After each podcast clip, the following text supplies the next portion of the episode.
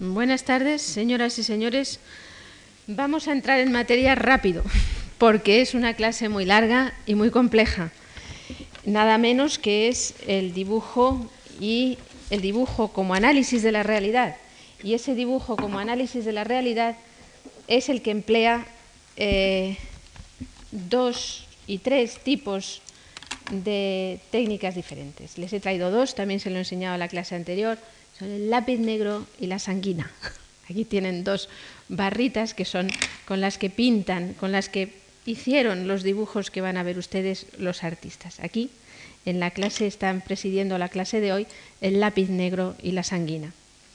Son los tipos de dibujos más numerosos. ¿eh?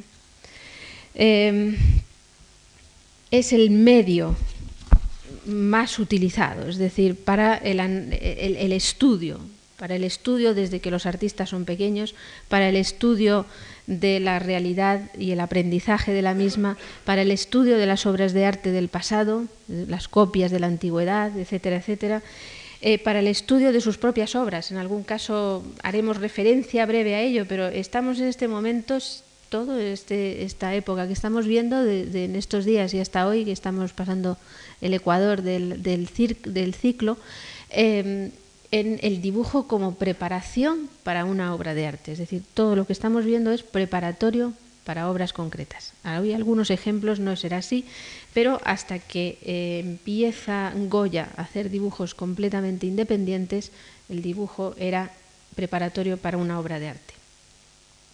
Entonces, con lápiz negro y la sanguina es con lo que han dibujado, pues, para estudiar, para aprender, para copiar del pasado, para estudiar sus propias, propias obras, para cambiar sobre la marcha lo que estaban eh, pensando con anterioridad, etcétera, etcétera. Em, es o son los dos medios, junto con el clarión, más claros de cómo el artista analiza la realidad, la enfoca, ¿eh? se apodera de ella, desde el primer momento en que empiezan a dibujar hasta eh, el siglo XIX, porque ahora ya eh, todo cambia en el arte y hay técnicas que no se utilizan, utilizan el lápiz negro todavía, pero la sanguina no tanto, etcétera, etcétera. Pero en todo lo que es el dibujo de los grandes maestros del pasado, estas técnicas son las fundamentales. Son técnicas muy naturales, es decir, no tienen nada entre medias. Así como la pluma es una pluma de ave arrancada y luego la tinta está hecha, etcétera, etcétera, estos son dos tierras naturales, es decir, esto pueden ser dos tierras naturales sacadas de eh, canteras o yacimientos, mejor dicho, de eh, arcilla con teñida por el tiempo de óxido de hierro y Aquí tienen grafito, ¿eh? pero también lápiz natural arcilloso. El grafito es un mineral, ¿no? pero el lápiz natural arcilloso pues también es tan natural como la arcilla. Son las tierras, ¿no? los primeros pigmentos que ha utilizado el ser humano también para expresarse pues en Altamira, etcétera, etcétera. ¿no? Em, junto a estos que he traído aquí, hay otro también que veremos en la clase de hoy, que es em, fabricado por el hombre, el carbón, el carboncillo. Primero, antes de empezar con el carboncillo, el lápiz negro puede ser luego fabricado por el hombre, es decir, machacados los pigmentos, hechos más negros, metidos en aceite ¿eh? para darles otra consistencia y otras texturas que interesen a un artista, a otro, una escuela, etcétera, etcétera. Y veremos un poquito así en líneas generales lo que se utiliza, pero lo que yo quiero que vean hoy es cómo el artista aprende, cómo se apodera de la realidad con estos medios, ¿eh? con, estas, con, estas, con esta técnica, los papeles que utiliza y cómo está continuamente evolucionando, cambiando, buscando, pero también hay como un hilo conductor en el arte, ¿eh? de práctica artística, que permanece hasta casi nuestros días, hasta fechas muy recientes. Em, el otro día veíamos, pongan las diapositivas ya, porque va a ir absolutamente mezclado todo hoy. la primera, por favor. El otro día veíamos, les he traído para empezar un fresco famoso en toda la historia de la pintura de muy grandes dimensiones, que es el techo del Casino Ludovisi de Guido Reni en Roma, con el triunfo de Apolo y las musas. Eh, y el otro día veíamos el dibujo como pensamiento, como idea. Para ese fresco, Guido Reni lo había iniciado, había hecho un apunte rápido a pluma, variando la posición del dios, de las musas a su alrededor, con varios caballos, ¿no? Aparecen aquí por dónde van a ir los caballos, los ángeles, completamente abstracto y esto es exactamente el tipo de dibujo que vimos el otro día. A pluma, sobre papel blanco, aquí un poco amarillado, pero es blanco de origen, y con absoluta rapidez el artista crea eh, su composición y así lo hacen todos. ¿eh? También el próximo día veremos algunos otros ejemplos de cómo trabajan hasta alcanzar la libertad. ¿eh? Eh, los, vestiduras de las musas, pero muy rápidas, el movimiento de todas ellas, ¿eh? los rayos del sol, es un zigzag nada más. Pero de este tipo de dibujo a pluma y de dibujo como pensamiento, también les he traído dos ejemplos porque en, o tres en la sanguina y en el lápiz negro también algunas escuelas, algunos artistas y en algunos momentos determinados han podido utilizar el lápiz negro y la sanguina también como dibujo de creación. También existe. Tienen aquí a Tiziano cuando está preparando uno de sus grandes lienzos para el, la sala de concilio del Palacio Ducal de Venecia eh, con la batalla famosa en la cual caen del puente, etcétera, etcétera, pues él utilizó el lápiz negro. Tiziano apenas emplea la pluma, no le gusta. ¿eh? Y los artistas venecianos también. Es muy raro, eh, son menos, o sea, no es que sea raro, pero en proporción utilizan menos la pluma y les gusta para crear, para crear, utilizar el lápiz negro fundamentalmente el lápiz negro y el clarión. A ver si se puede enfocar porque está muy bien enfocado este dibujo. Aquí el lápiz negro es un lápiz muy graso, de esos que mojaban en aceite, para conseguir pues todas estas densidades de la materia. ¿no? Pero es el mismo tipo de dibujo que el que veían anteriormente de Guido Reni, solo que en Tiziano en la escuela veneciana porque les gusta el lápiz negro o el carboncillo, pero esa textura y esa materia para crear. Y ellos apenas hacen ese tipo de dibujos de análisis de la realidad que veremos a continuación. También Leonardo, todos, desde luego todos lo han hecho, pero la pluma la reservaban para crear y el lápiz negro y la sanguina para estudiar.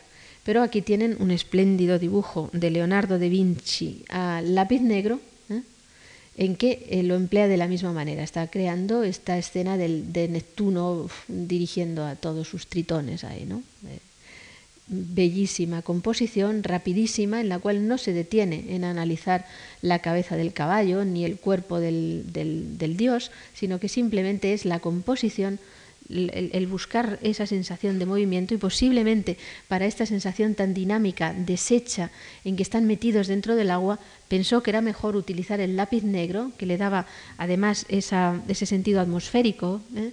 y esa, dinamicidad de, todos los caballos, que la pluma. Mucho más tarde, en el siglo XVIII, pues Solimena está haciendo lo mismo en esta composición de eh, Agar con Ismael. Está aquí ella y aquí está eh, Abraham, me parece, y la mujer de Abraham eh, eh, expulsándola. Pero crea de la misma forma, es decir, rápidamente, con unos trazos aquí de sanguina, pues a él le ha preocupado la composición completa y dar un poco que aquí iba a quedar más en sombra, a ella la iba a iluminar con la luz, es decir, también está creando de esa forma, pero esto es muy diferente al dibujo que vamos a analizar hoy y que es pues eh, los dibujos mm, como estudio mm, que, llegan desde el pasado, desde el siglo XV hasta eh, finales del XIX, incluso entran, entran en el siglo XX. Veremos las infinitas posibilidades y variedades de la técnica, de los estilos, de los artistas, de los tiempos. ¿eh? Em, para apoderarse de este tipo de dibujo, para controlarlo, para dominarlo, el artista tiene que empezar desde pequeño que aquí les he traído un niño eh, de, francés del siglo XVIII, de Chardin, en el cual está presentando al pequeño escolar, al pequeño estudiante de arte, eh, bien abrigado, porque iban a copiar del natural por las noches en academias frías, grandes, destartaladas, y allí con su gorrito y su, chaqueta, pues está eh, con un papel delante, un papel de color, evidentemente, y sujetando en la mano eh, el portalápices, el portaminas. Por un lado tendría el lápiz negro, el que está pintando, o la sanguina, y por el otro destella aquí con un golpecito el clarión, es decir, la materia, el lápiz, la tiza utilizada para las luces. Y dándole la vuelta rápidamente a uno y a otro va entremezclando y haciendo los dibujos y cogiendo también de delante de él el artista lo, otro que necesite, pues aguada en un determinado momento, sanguina, etcétera, porque verán que hay dibujos de una enorme mezcla. Pero este niño, ¿qué está haciendo? ¿Qué, es lo que está aprendiendo en una academia? y las academias empiezan, como saben ustedes, se establecen en Italia por primera vez, en Roma a finales del siglo XVI, con Zúcaro, en Zúcaro y con la Academia Florentina y tal. ¿no? Eh, Zúcaro en Roma y la Academia Florentina en Florencia. Y son las primeras academias de la historia. A partir de ahí, las academias de enseñanza del arte, en donde copiaban el natural y los preceptos del arte, etcétera, etcétera, allí eh, tenían clases teóricas se van extendiendo primero por toda Italia, después más en Francia eh, empieza también en el siglo XVII y en otros países como puede ser España o Inglaterra son del XVIII, de la segunda mitad del siglo XVIII, ¿no? como nuestra Academia de San Fernando. ¿Y esto qué es lo que hacían en la Academia? Ya vieron esta misma, eh, esta misma ilustración el otro día, un cuadro de Was, es un pintor, francés que trabajó para la corte española y está representando la academia. Un noble edificio de carácter clásico, las esculturas clásicas que les rodeaban como ejemplo de la antigüedad que era la maestra de todo y el modelo desnudo, la práctica, las cuerdas que tenían que tener para sostenerse tanto tiempo eh, sin cansarse, sus ropas aquí a un lado y los dibujos tirados por el suelo y todos los demás, profesores y alumnos, copiando al mismo tiempo, todos juntos, ¿eh? porque el profesor mm, también copiaba y luego les corregía y firmaba las academias. Esto ya en el siglo XVIII. Pero ahora vamos a entrar en ese mundo de las academias, que son los dibujos de academia, es decir, los dibujos del estudio del natural, porque saben ustedes que el arte hasta nuestros días lo que es es un reflejo de la naturaleza, un estudio del ser humano, de sus pasiones y de sus acciones y un conocimiento directo de la naturaleza en términos generales. Y por lo tanto, eso es lo que tienen que representar desde el pasado al hombre y a la naturaleza y el hombre en la naturaleza y por lo tanto para representarlo tienen que saber hacerlo y para saber hacerlo el sistema es la copia del natural. En el siglo fines del XV, en el siglo XVI, cuando no existían las academias, los artistas copiaban del natural en el taller. Cogían a uno de los niños que estaban estudiando, lo desnudaban y copiaban de él. Cuando tenían que hacer una composición, cogían a otro grupo de jóvenes, también desnudos, allí delante de ellos, en diferentes acciones, los dibujaban. Y eso es, así es como empiezan las academias. Vean a Rafael, eh, afinen, porque hay que verlo bien. Esto es. Aquí tienen a Rafael en un estudio fantástico para Adán y Eva. ¿eh?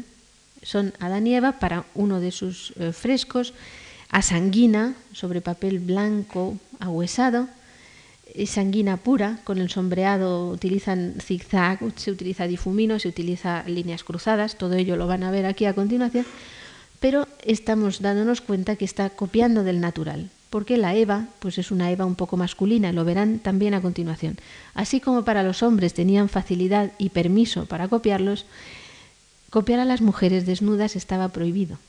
Entonces tenían que arreglárselas de varias maneras. Una copiando a sus novias, de sus mujeres, eh, otra copiando a sus novias en otros sitios y otra eh, copiando a los mozos, a los chicos del estudio y poniéndoles, porque vean aquí qué musculosa espalda, qué piernas y qué caderas tan estrechas tiene Eva, pero añadiéndole por ahí delante eh, otras cosas, ¿no? Entonces copiaban así.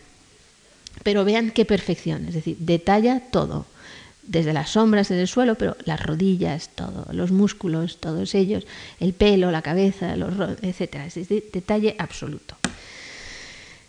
También para los niños, es decir, esto es no una academia de un niño, no una copia directa del, natural, es decir, sí, es una copia posiblemente de una escultura, fundiendo también copias del natural, pero es un dibujo preparatorio para una de sus obras. Y aquí estamos viéndole utilizar otra técnica. Es más rápido, más pictórico, más suave, es el lápiz negro, muy blando y eh, posiblemente el lápiz compuesto que da una textura más, más oscura y utilizando el difumino para el fondo. Toda esta forma, el difumino es un hecho de papel, es un rollito de papeles de un papel muy suave, como el papel secante, con mucha fibra suelta, que produce cuando eh, roza sobre el, lápiz ya puesto en el papel, pues esta, eh, esta cosa suave que parece casi una aguada. ¿no? Todo ello, por aquí, está utilizando el difumino. Y el clarión, clarión que también puede dar con el difumino, porque aquí es una suavidad tan grande que no vemos por ninguna parte el trazo del clarión, de la tiza blanca, por lo tanto debe haber utilizado también el difumino. Pero bueno, aquí eh, pues ha copiado de la escultura y de la realidad para sacar a un niño. A de, perdón, Andrea del Sarto, eh, a continuación, es, también de los grandes eh, eh, conocedores de la realidad ¿eh? y a través, por supuesto, de su propia academia, es decir, su propio taller, desnuda al que le da la gana, el más guapo, y le, le, dibuja. Dibuja, esto es un absoluto dibujo del natural, pero todavía en el taller, verán lo que son las academias. Y aquí todavía no existe el concepto de academia, entre comillas, que es el dibujo del natural del ser humano desnudo. Andrea del Sarto está con esta sanguina fantástica, miren qué fuerza, ¿no? qué energía, qué belleza, y también abstrae donde le interesa y termina y concluye, hace otro más, para eh, pues ir buscando aquello que le interesa. Los pies le saldrían mejor, los tenía ya definidos, y los brazos también, pero le interesa pues la actitud del cuerpo, la luz, la forma y la cabeza. Pero esto que va a estar vestido, porque lo ven aquí con la túnica que va a llevar, en el manto que va a llevar en la obra definitiva, aquí todavía es el estudio del desnudo, que es lo que hacen siempre. Empiezan por el desnudo y de ahí avanzan hacia los paños, etcétera, etcétera. Lo verán. Eh, Salviati, pero, perdón, Bronzino en este caso, dibujo manierista, perfecto también, donde está más cerca ya en esta perfección rigurosa de lo que es eh, la academia pero en estos principios del 16 alternan ¿eh? el dibujo más directo. Vean, aquí también este es Pontormo, en él las formas son muy personales, es decir, cambia la realidad, incluso aunque la esté viendo, aunque esté copiando del natural, cambia, como hace el greco, por ejemplo. ¿no? Entonces, pues eh, aquí vemos que es un detalle perfecto, anatómico, copiado directamente del natural, y los torsos son perfectos, pero en este alargamiento de las piernas y demás, pues estamos viendo también eh, una elaboración rápida ¿no? de imaginación, pero él enfoca donde le interesa, aquí. ¿eh? Y vean cómo se consigue pues, un rigor y una perfección absoluta.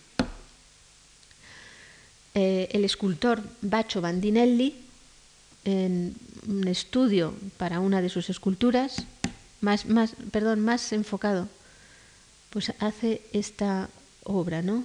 De una belleza, suavidad, ¿no? Perfección, porque eh, la sanguina viene en barritas, ¿no? O en trozos, y luego ellos lo lijan, lo afinan hasta conseguir la punta fina como la de un lápiz, ¿no?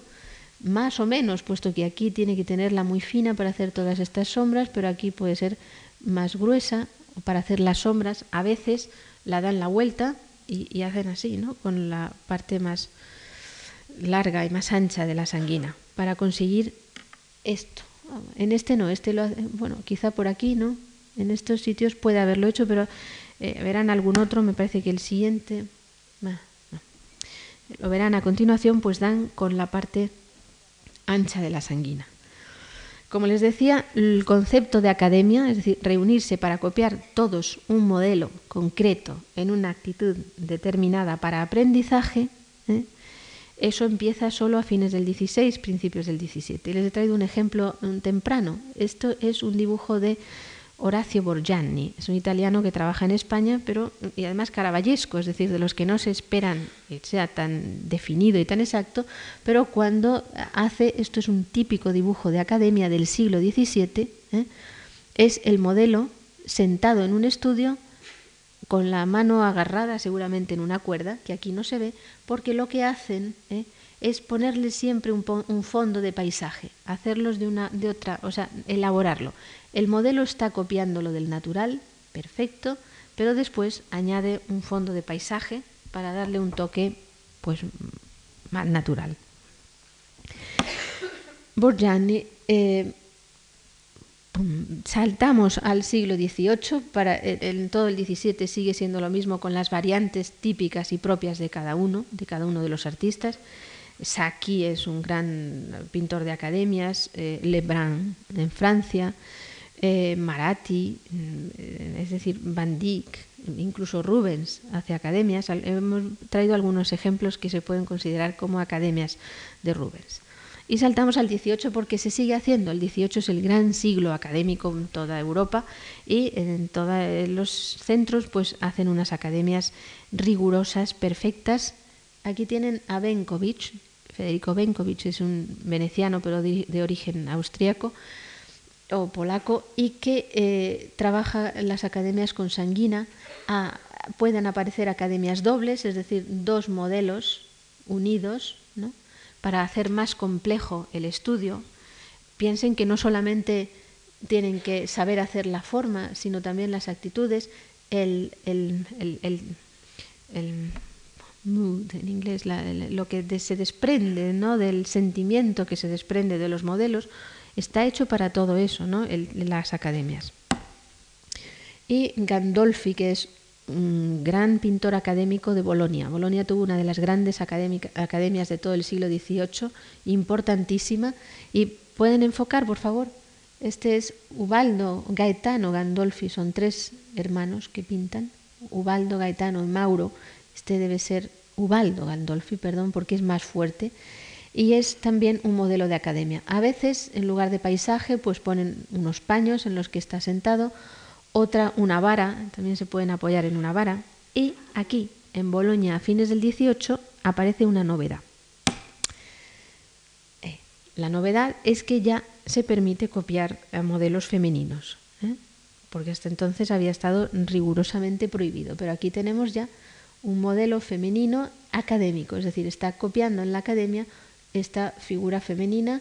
Bueno, luego le, añade aquí unos bloques de piedra, un cojín para darle un toque, pero este, el modelo de academia, o sea, el dibujo de academia es así, ¿eh? es de esta forma, tan elaborada, tan compleja y al mismo tiempo realista. ¿eh?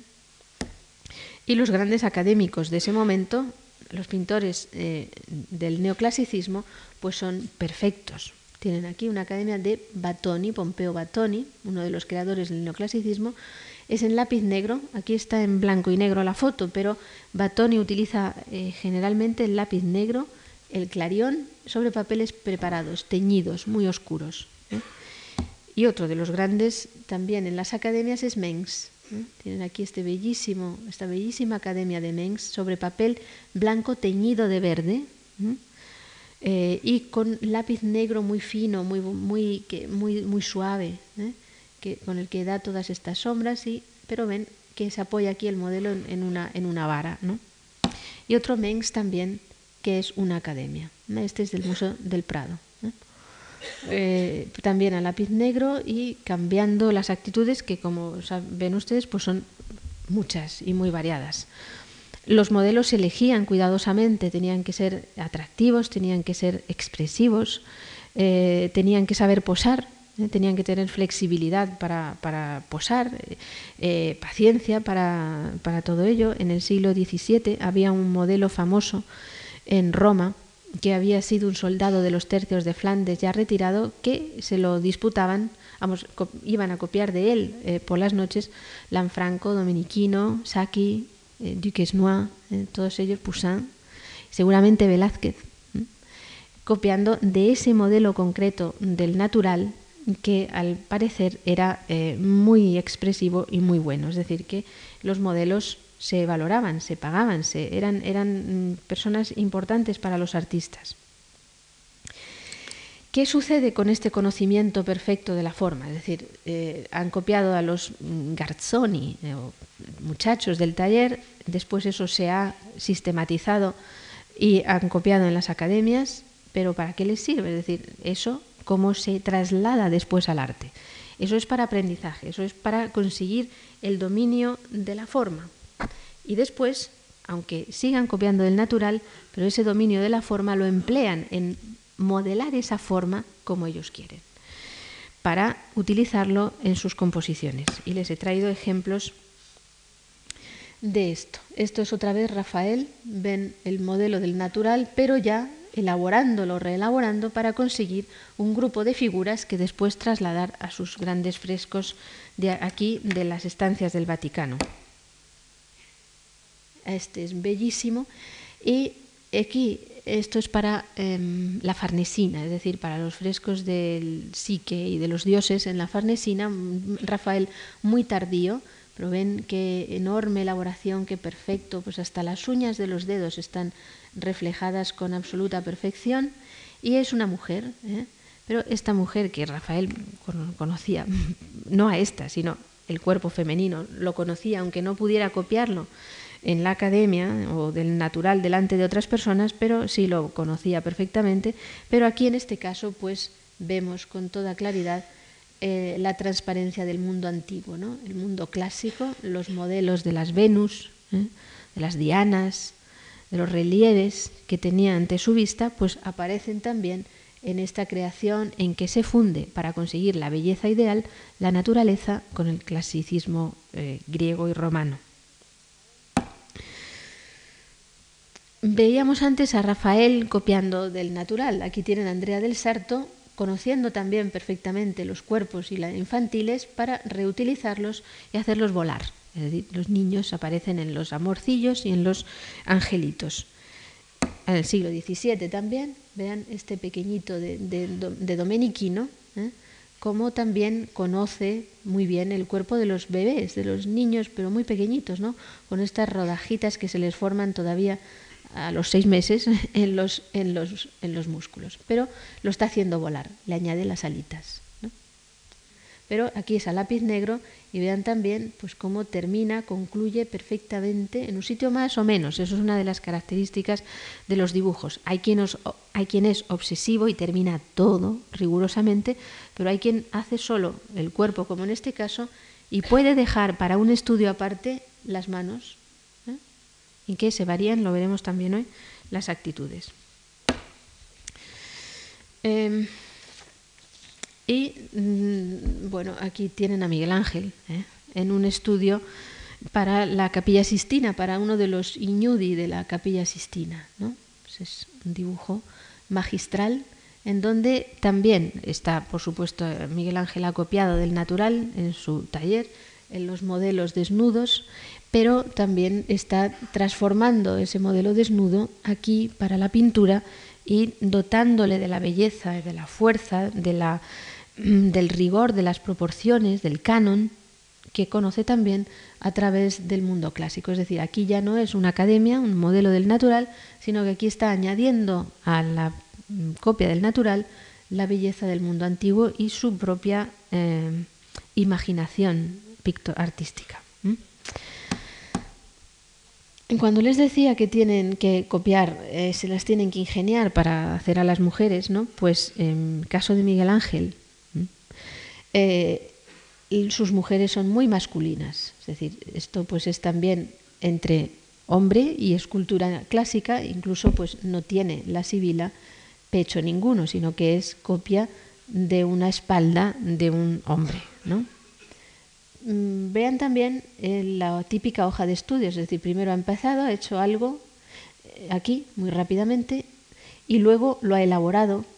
Pero miren, ¿eh? o sea, el análisis de la realidad, el dedo gordo del pie, que es fundamental en esta composición, si la recuerdan bien, pues lo ha hecho hasta tres veces, cuatro, ¿eh? el pie aparte con el dedo hasta conseguir la perfección. Y lo mismo hace con la cabeza o con la mano, que es muy difícil. La mano tiene una torsión, un giro difícil, un escorzo muy pronunciado y la ha vuelto a hacer aquí otra vez, un dominio absoluto, pero la ha vuelto a hacer para quedarse convencido y de ahí ya ir al, al, fresco ese conocimiento del hombre pues lo aplica a estos otros dibujos, como aquí, donde ya no está copiando directamente del natural, ya, ya sabe, ¿no? o sea, ya ha aprendido la forma y lo está utilizando para este maravilloso Júpiter y Ganimedes, ¿eh? uno de los dibujos de presentación para eh, Tommaso de Cavalieri al final de su vida, donde le vemos utilizando el lápiz negro. ¿eh? Con la misma precisión que veíamos el otro día en la pluma, cruzando, haciendo líneas paralelas, es un dibujo muy pequeñito y siendo absolutamente perfecto en la recreación de todo, desde las plumas del águila hasta eh, los rizos de Ganimedes. A ver si enfocan porque puede salir mejor.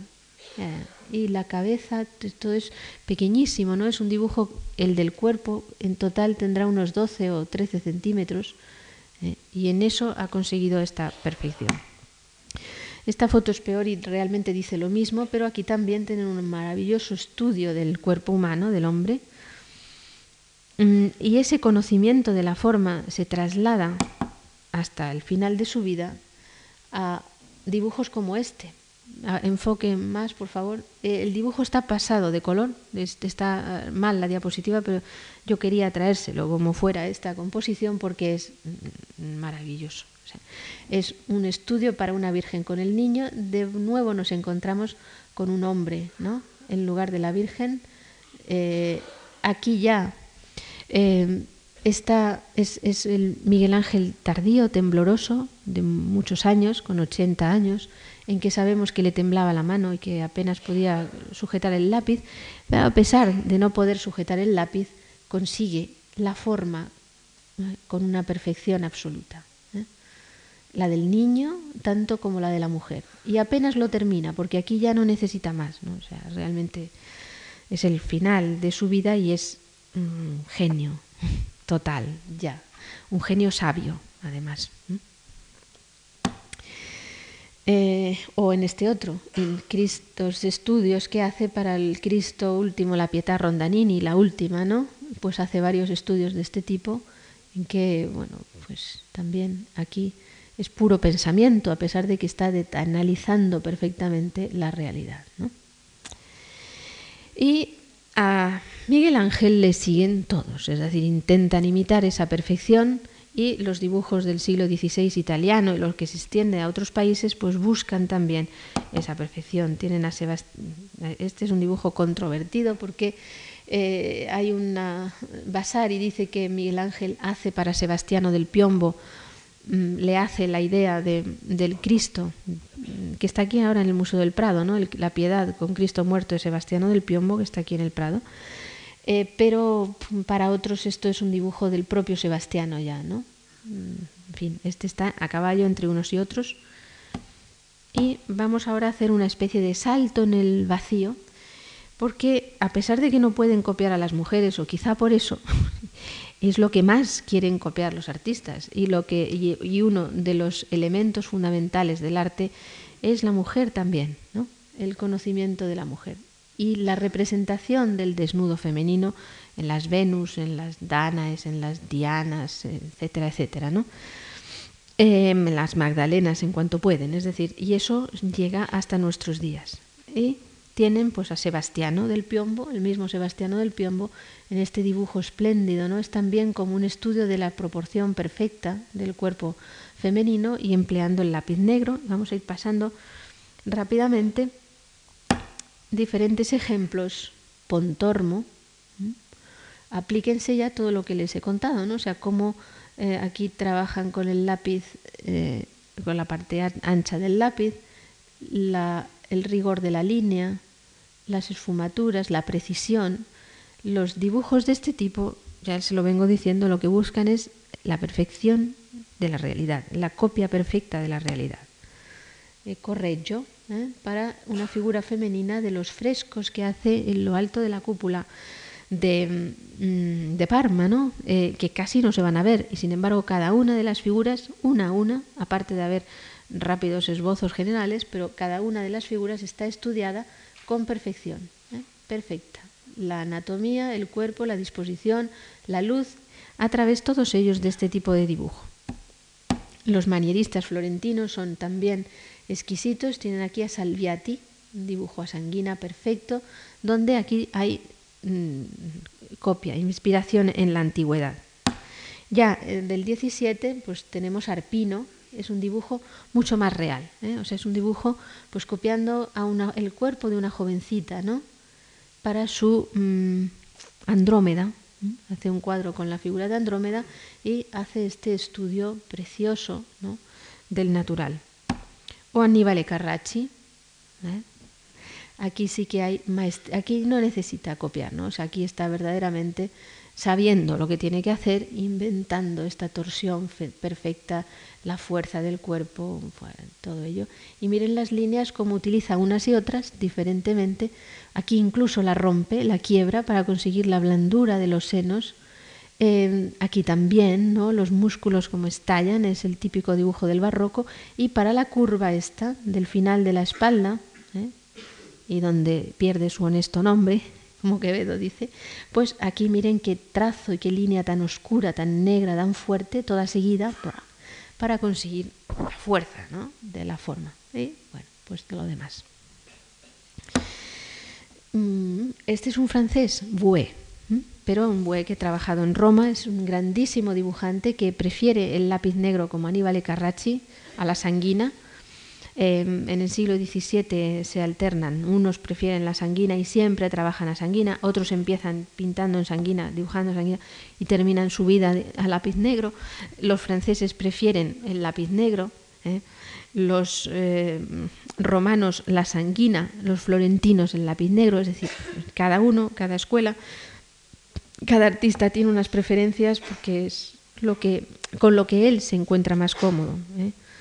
Este es BUE, ya les decía, para un estudio preparatorio de la elocuencia y posiblemente una copia del natural, porque ven que no es un modelo de belleza perfecto, sino que es un modelo pues mm, con los senos algo caídos, el vientre abultado, es decir, es una copia del natural.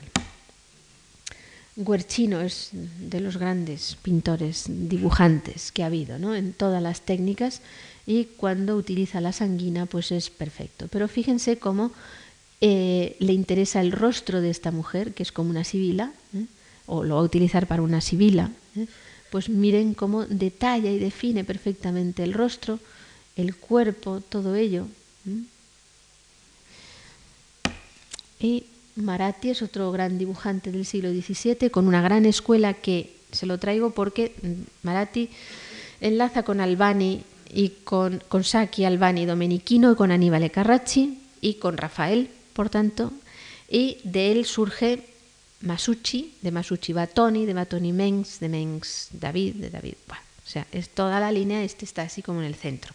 Y es un grandísimo dibujante de la realidad. Tuvo dos mujeres, por cierto, y algunos de estos dibujos, este es de los años 80, seguramente retratan a su mujer, a la que se conoce bien eh, porque la utiliza como modelo en algunos cuadros.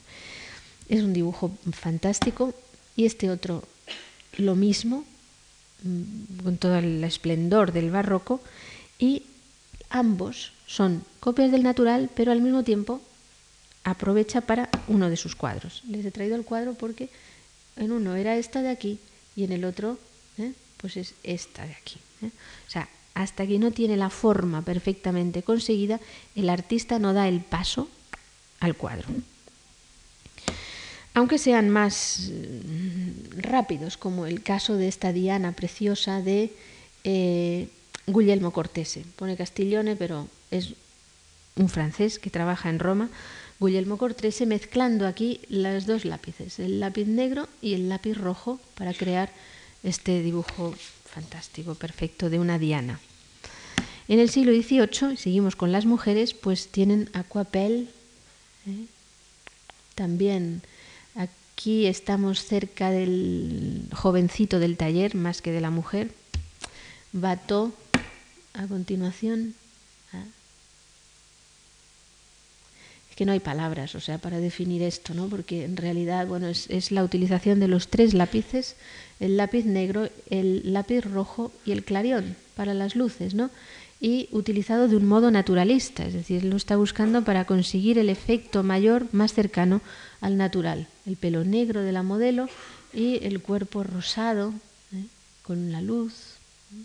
los acentos que da ¿eh? Para hacer moverse a sus figuras Boucher.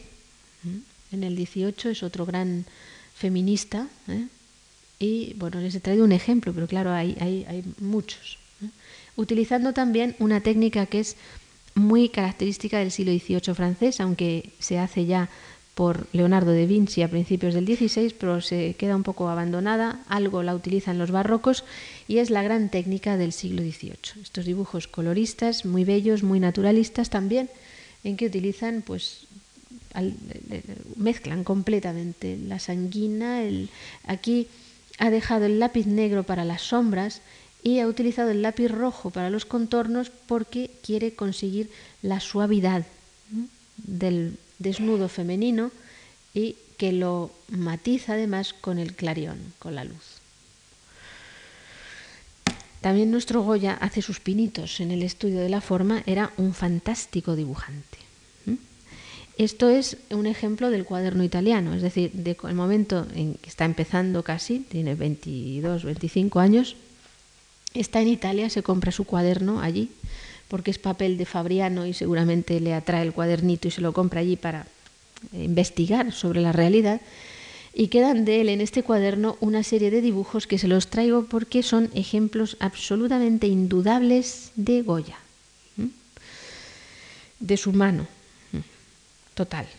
Y vean cómo trabaja. Trabaja pues como Bato, es decir, es un artista del siglo XVIII. Si han visto antes a Bato y a Jaquinto, pues él trabaja igual, es decir, trabaja con una perfección, rigor, delicadeza, acentos, para conseguir la vibración de la anatomía y él es el gran maestro de dejar el papel blanco, mientras que todos los demás cuando utilizan el lápiz rojo o el lápiz negro eh, prefieren un, un papel mm, de tono medio, que, actúe como medio tono y que les ayude a crear la forma, tanto Miguel Ángel como Goya pueden trabajar con el lápiz sobre el papel blanco, consiguiendo lo que los demás consiguen por más medios, ¿no?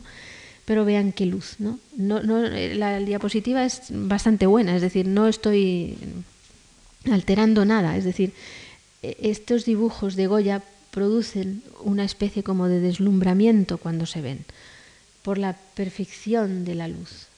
Es luz, o sea, Goya es luz fundamentalmente.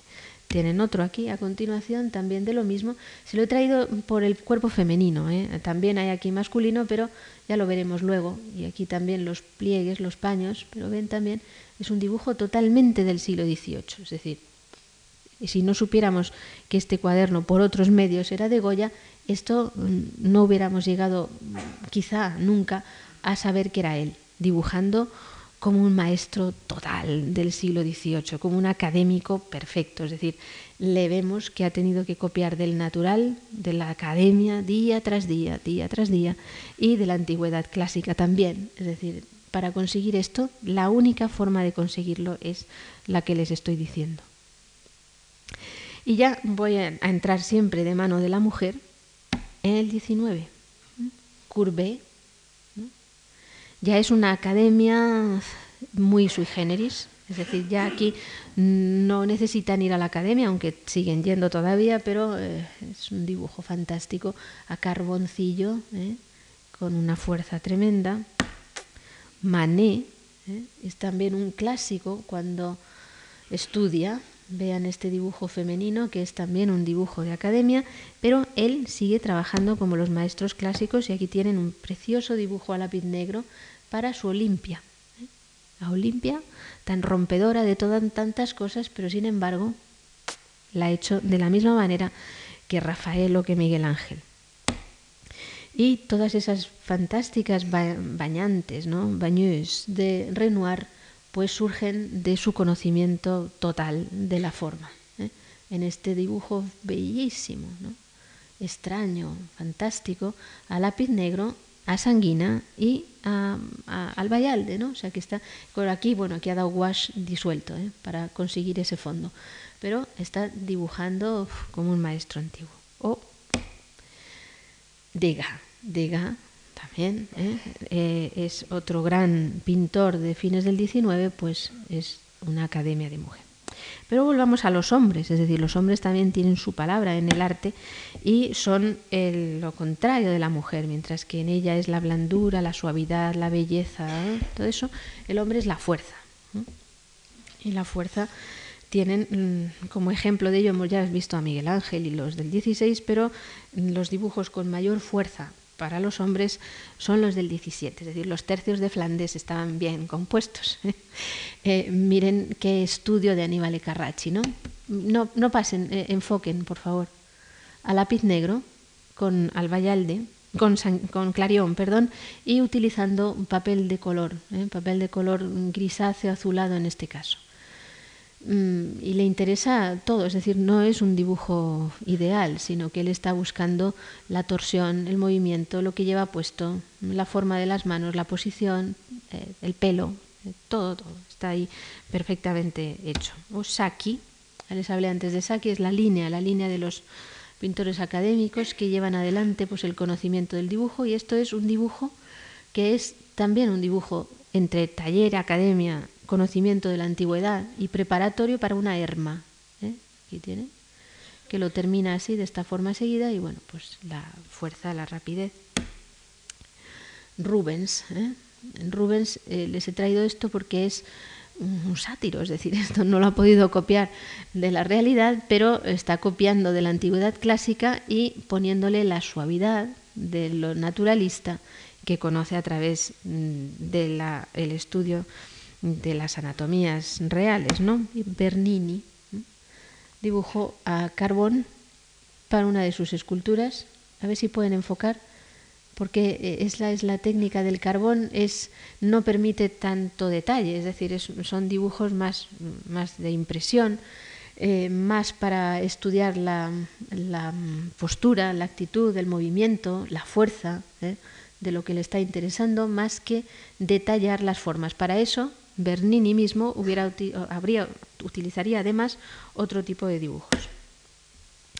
Eh, Guerchino, que veíamos antes en el estudio femenino, pues también eh, perfectamente hace estos dibujos masculinos, pero vamos a pasar un poco más deprisa para ver a nuestros españoles. ¿eh? Nuestros españoles, pues también, también saben dibujar del natural. Aquí tienen un dibujo de Carreño, bellísimo, utilizando también los tres lápices, porque los españoles son muy naturalistas, no les gusta demasiado la abstracción, se sienten incómodos y están más contentos cuando meten mano en la realidad. ¿eh?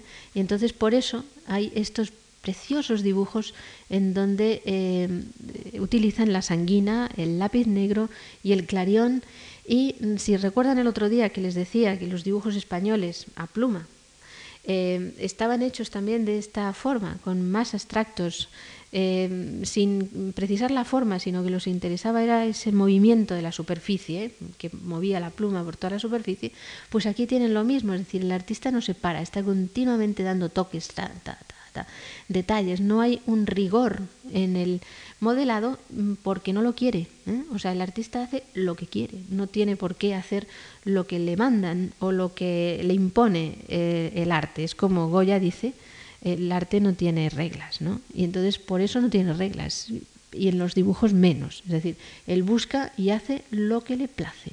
Y está haciendo este tipo de dibujo tan rápido, tan vibrante, tan naturalista, pero miren, Murillo también. Es decir, aquí tienen este estudio de Cristo, que es, evidentemente es un estudio muy naturalista, donde está trabajando de la misma forma. Afinen, uno es de escuela madrileña, Carreño, el otro es escuela andaluza y sevillano, Murillo, a ver si pueden enfocar un poquito más, y está trabajando de la misma manera, utilizando los tres lápices, sanguina, a ver, vayan para atrás o para adelante, ahí, ahí, ahí, ahí.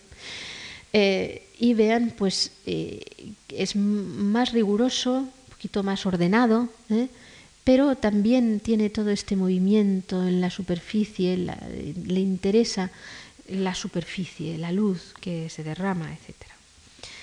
Y para que vean la generalización ¿no? de cómo trabajan de una forma similar, pues al lado de este dibujo de Murillo tienen un estudio de Bue, el siguiente, muy parecido, es también un Cristo a lápiz negro, en este caso más estilizado, es decir, no está tan evidente, tan cercano el modelo directo del natural como estaba en Murillo, pero también eh, es absolutamente perfecto y vean cómo hace la cabeza además por separado y el paño, este, por separado también, es decir, la hoja le sirve para eh, estudiar varias cosas a la vez. Otros artistas son más abstractos. Rivera nunca fue un dibujante muy cuidadoso.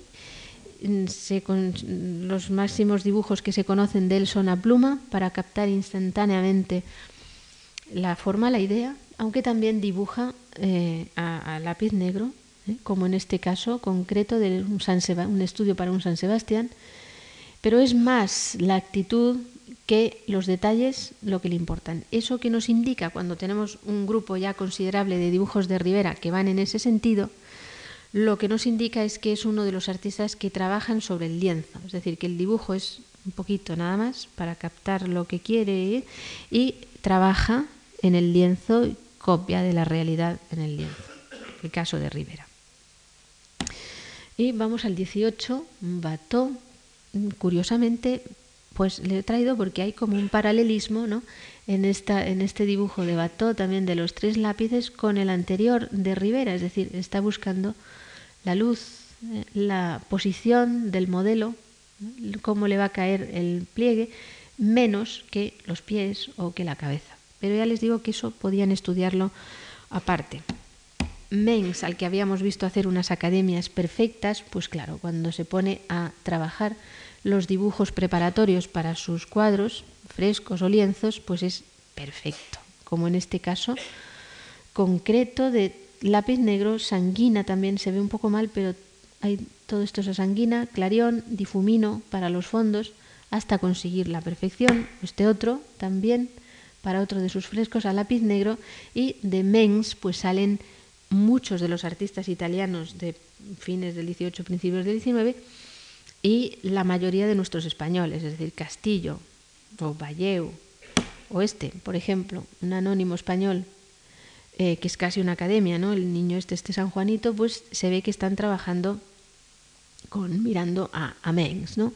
O este otro, Goya, otra vez, pues también tiene la perfección la anatomía mm, del propio Mengs. La sanguina y este tipo de figuras continúa también en el 19, pero se lo he traído con los ejemplos femeninos, pero también lo hay, claro, en ejemplos masculinos. Y este tipo de dibujos, o sea, el, clarión, la sanguina, el lápiz negro, pues mm, son también los grandes instrumentos para la captación de la psicología, para el estudio del rostro, de las manos, de los pies, ¿eh? que empieza ya en el siglo XV finales del 15 con Leonardo. Perfecto. Dibujo a sanguina de Leonardo.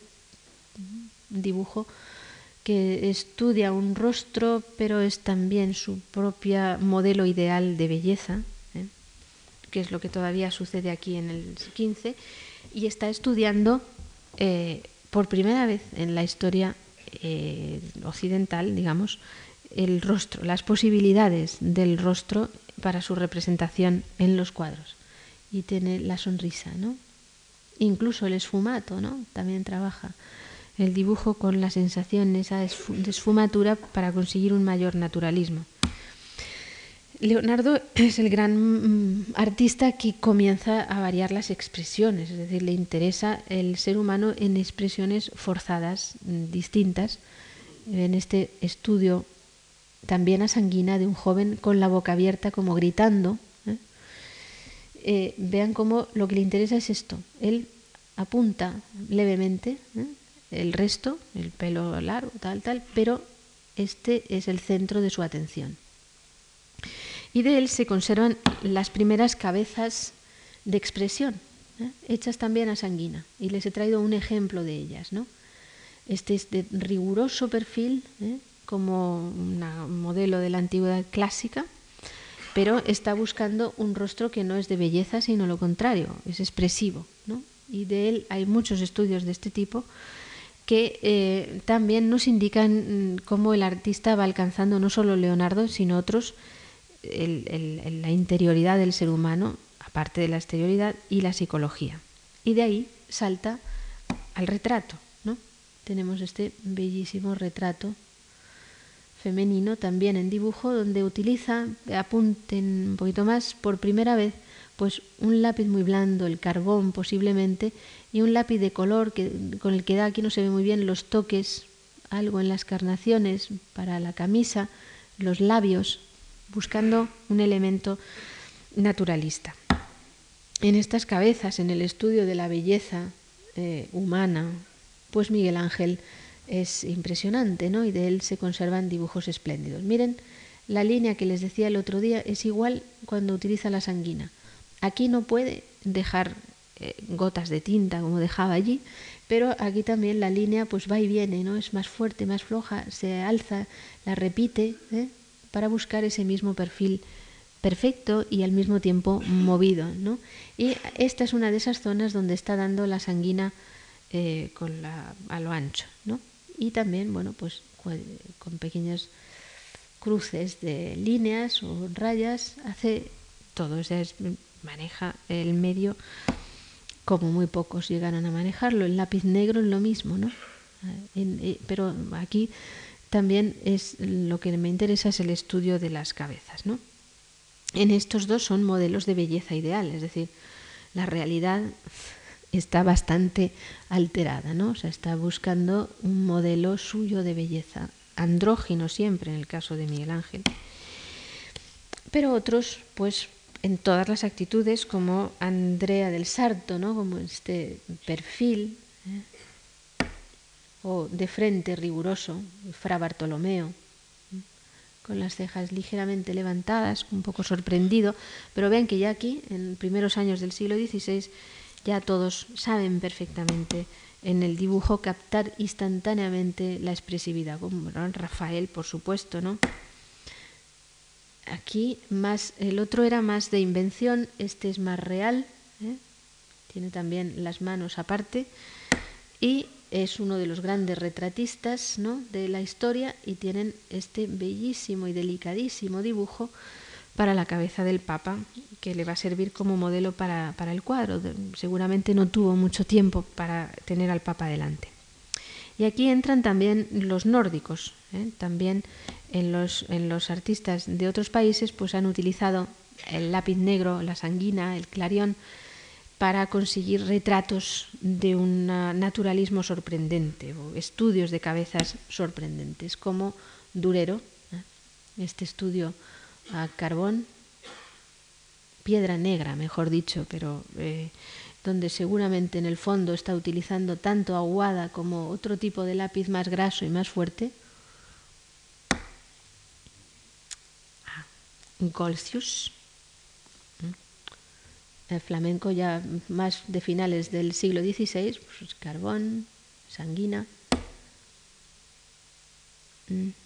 Ah, es que tienen que cambiar ahora, ¿no? Pero eh, ven como la copia del modelo real, ah, bueno, Holbein, es un poco anterior, eh, pues un retrato fantástico, ¿no? Eh, utilizando el carbón, esta es la técnica más usual de estos artistas del norte para los retratos y con el toque siempre naturalista de los labios o por aquí, por las mejillas un poquito, incluso si lo ven bien, pues pone dos toques azules ¿eh? de, lápiz de lápiz azul en los ojos para sugerir el color de los ojos del personaje este, ¿no? Em, en las cabezas pasamos de la cabeza de tipo ideal, como esta, eh, de Broncino, a una cabeza más naturalista como esta de Veronés, pero todavía preparatoria para los cuadros, al estudio de las expresiones muy movidas como este retrato de Correggio, o este Cristo de Sebastiano del Piombo. ¿eh? A, ver, apunten mejor, enfoquen un poquito más. Es para nuestro Cristo de aquí del Museo del Prado. ¿eh? Pero vean que bueno, hay variaciones de donde estaba la cabeza y demás, pero es la expresión dramática del rostro lo que consigue por medio de esta técnica tan suave del lápiz negro y el, clarión. Eh, estudios muy expresivos como Pontormo, enfoquen un poquito más. Vean, voy cambiando al lápiz negro sanguina. Eh, Pontormo utiliza ambas cosas, tanto una como otra. Belange, ¿no?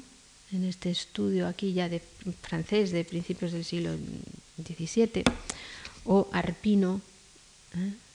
O sea, vean que, claro, habiendo manejado o manejando de esta forma eh, la naturaleza al ser humano y luego también verán la naturaleza, por eso pintan como pintan, ¿no? O sea, no, no, no se llega a la pintura así directamente, se llega a través de esto, de todo esto. O sea, es un conocimiento profundísimo de la realidad. Y el, y el dibujo va enfocado a ello, es decir, el dibujo va enfocado a conseguir lo mejor en la pintura, que es la que les da el dinero para vivir, ¿no? Porque mm, es así desde el siglo XIV y antes, ¿no?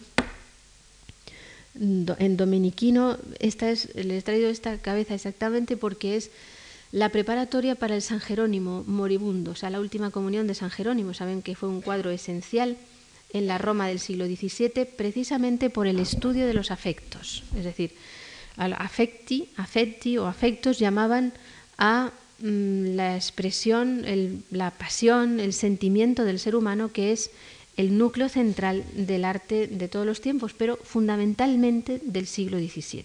¿eh? Y entonces eh, esa cabeza prodigiosa que ha sido tan alabada eh, desde el siglo XVII y tan copiada hasta, hasta el siglo XIX incluso, pues surge de este dibujo en que posiblemente el artista está también inspirándose en un modelo real ¿no? y añadiéndole pues barbas, etcétera, etcétera, pero captando el natural. Domeniquino, perdón, Reni, este es un Guido Reni, para un estudio de Cristo. Y vean, bueno, pues no solamente trabaja aquí a Sanguina, sino que le da unos pequeños toques a pluma, aquí, para acentuar los contornos, eh, para encajar bien su cabeza, pero vean la, perfección. Furini, Furini es otro artista de este momento, en donde eh, esto también podría ser para la clase que viene, ¿no? Pues eh, es casi casi un pastel, ¿no? Lápiz negro, sanguina y aquí el rubio de los cabellos porque le interesa saber ya desde el principio que esta modelo tan bella, o sea, que este modelo de belleza va a ser rubia, ¿no? Como mandan los cánones neoplatónicos. Y por supuesto este conocimiento del ser humano les, les, les interesa para el retrato. en el siglo XVII es el gran siglo del retrato, es el siglo del retrato por excelencia, y eh, tienen a Rubens en un retrato de su primera mujer, Isabella Brandt, y a Velázquez, ¿eh? Que les dije el otro día que se lo traerían en este y el que va a venir ahora a continuación, dos dibujos pues fantásticos a lápiz negro, muy sencillos, muy austeros, basados rigurosamente en, lo, en las enseñanzas de Pacheco, ¿eh? su maestro, que también hizo una serie de cabezas, no he traído hoy así a lápiz negro. Eh, aquí en los labios hay pequeño toque de sanguina. Mm, utiliza un papel algo preparado con una ligera aguada y en el siguiente también ¿eh? pues le interesa profundizar en esta persona, entrar en su mirada, en, mm, a mí me parece que es un retrato perfecto de la condición femenina ¿no? en el siglo XVII. Hay como un eh, rostro no melancólico, sino agotado. Seco casi. Sí, pero bueno, eh, a través de los dibujos, ¿no? O sea, de, estos, de este dibujo del anterior, entienden también mm, su capacidad de retratista, cómo necesita pues, poner solamente dos o tres pinceladas para conseguir la psicología absoluta de, sus personajes. El mismo, ah, aquí tienen, eh, o sea, van cambiando las, o sea, las cabezas les sirven también para estudiar todas las, eh, como se dice, todas las expresiones, y esto es Tiepolo ya en el siglo XVIII, otro gran dibujante a Sanguina, o su hijo Lorenzo Tiepolo, ¿eh? apunten o enfoquen un poquito más. Esto los han podido ver hace poco en el Prado, ¿no? Em, y ese tipo de ese dominio de la forma fantástico les lleva a los artistas pues a dominar todas las expresiones, es decir, desde la cabeza de belleza ideal a la caricatura. La expresión, la caricatura simplemente viene del término italiano caricare o cargar, porque cargan los trazos esto es Bernini, ¿no? Y es también el siglo XVII, con el dominio de, la, de las facciones, de la expresión, de los gestos del ser humano, el, el, siglo de la caricatura. Es cuando comienza la caricatura. Hasta ese momento había habido cabezas de expresión, como esas que vimos de Leonardo, pero no esto, que es una figura cargada ¿eh? hacia lo estrambótico para reírse de ella, ¿eh? que es el, la esencia de la caricatura. Tienen que ser muy rápidas, ¿no? Pam, pam, apenas dos trazos. Bernini, creo que se lo he dicho ya. Eso es la esencia de la caricatura, rapidísima, porque está captando al personaje y para hacer reír, para reírse de él siempre, para burlarse de alguien. ¿eh? O Falcone, esto no es caricatura, es una cabeza enormemente expresiva, como de un guerrero en la batalla, pero ven, dominan absolutamente todas las, todas las posibilidades. Ah, sí, este es un retrato de Marata. Vamos a pasar un poco más rápidamente porque se nos eh, acaba el tiempo. Y, Goya, Goya es también un espléndido retratista ¿no? en, pintura, pero también en los poquísimos ejemplos que nos han quedado de él, pues hace dibujos absolutamente magistrales como el de su mujer, Josefa Valleu, ¿eh? que tienen aquí un dibujo de cuando ya ella es eh, mayor, mm, es el año 1805 exactamente, o sea, y muere el 12 con 62 años, o sea, es ya una, mm, en los finales de sus 50 años, y eh, capta muy bien a su mujer, ¿eh? a pesar de la nobleza del dibujo de perfil a la manera clásica o como las siluetas del siglo XVIII, mejor en este caso, pues está, estamos viendo a la mujer con su toquilla puesta, los chufillos en la cabeza, eh, ella que decía que la casa era la sepultura de la mujer. ¿no? Pues aquí está ya el final de su larga sepultura. ¿no? Oh, Angre, es exactamente el mismo año, 1805 creo. El mismo retrato de Goya, el mismo em, tipo de, lo está haciendo lo mismo, un retrato, aquí el pintor está dibujando a la hija de un amigo suyo, jovencita de 20 años, con el fondo de París y es un dibujo a grafito, es la técnica empleada casi siempre perdón, por Angre, que da este tipo de dibujo gris eh, muy bonito, plateado, porque el grafito es un mineral y, deja sobre la superficie pues eh, casi destellos metálicos, pero al mismo tiempo también puede alcanzarse pues esos negros profundos. Y lo que tiene el grafito es que es eh, para la técnica perfecto, es decir, se pueden conseguir todos los detalles, todas las materias, todas las texturas, pues todo lo que busca un artista eh, como este. Los dibujos en el estudio de la naturaleza, pues los hay también estudios de animales.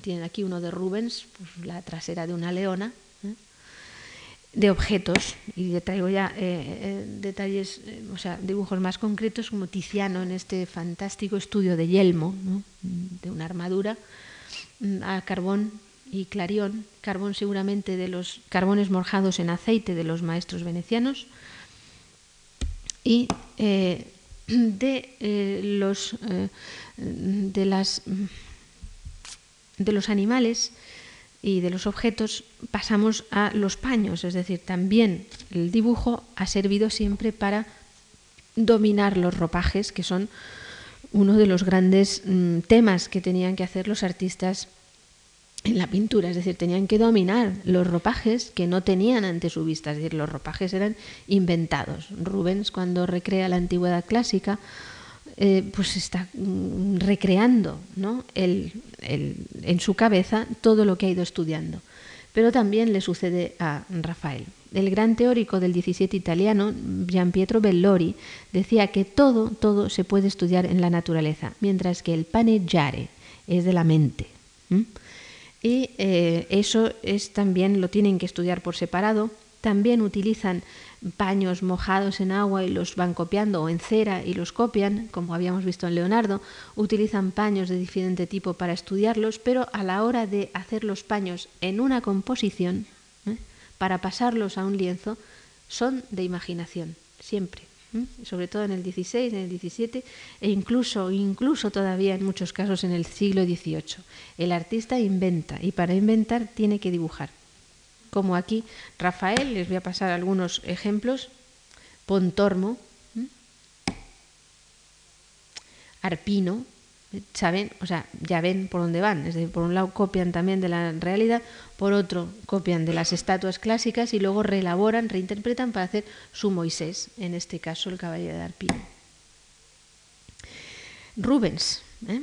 Rubens para la figura de su mujer, de su segunda mujer aquí en el Jardín del Amor del Museo del Prado, pero para ello hay un estudio bellísimo de los paños. Es decir, no está Rubens copiando del natural cuando está pintando, sino que antes lo ha hecho así. Antes quiere saber cómo va a armonizar, a componer el estudio tan bellísimo que hace en ese cuadro, pues es así, ¿eh? con carbón y clarión y pensando cómo tienen que ser los paños del vestido. Marata, de nuevo, y ven también la antigüedad clásica, etcétera, etcétera, pero una reelaboración totalmente mental. A este concretamente es al que se refería Bellori, ¿eh? o sea, artistas como este en el siglo XVII. Eh, Rembrandt es otra historia. ¿eh? Rembrandt no les puedo traer ningún ejemplo porque Rembrandt es que utiliza la pluma casi exclusivamente, la aguada, los pinceles, la caña, pero es muy raro que utilice otros medios. Aquí es un caso excepcional para este retrato de Harman Gerritz. Eh, Rembrandt Rein está aquí, pues utiliza, ha empezado en, sanguina, ven, para hacer el esbozo, pero después pues lo ha cubierto con la aguada roja también, aguada donde ha mezclado también la sanguina, eh, pero se lo he traído como un ejemplo también de apropiación de la realidad en un artista que no le interesa, que pinta directamente sobre el cuadro su propio estilo y su propia recreación de la realidad. Um, Valleu, Alomens, es también un gran dibujante, muy diferente de, Goya, ¿eh? y perfectos paños de imaginación, de invención. Tiepolo, ¿eh? otro también, en ese mismo sentido, pero eh, Goya, Goya creando también, es también del cuaderno italiano, Watteau, Matisse, ¿eh? Matisse, en el siglo XIX, ¿eh? un impresionista, Whistler, y Picasso. ¿eh? Y ya por último, y con esto termino porque está muy tarde, pero la otra gran fuente de los artistas es la naturaleza.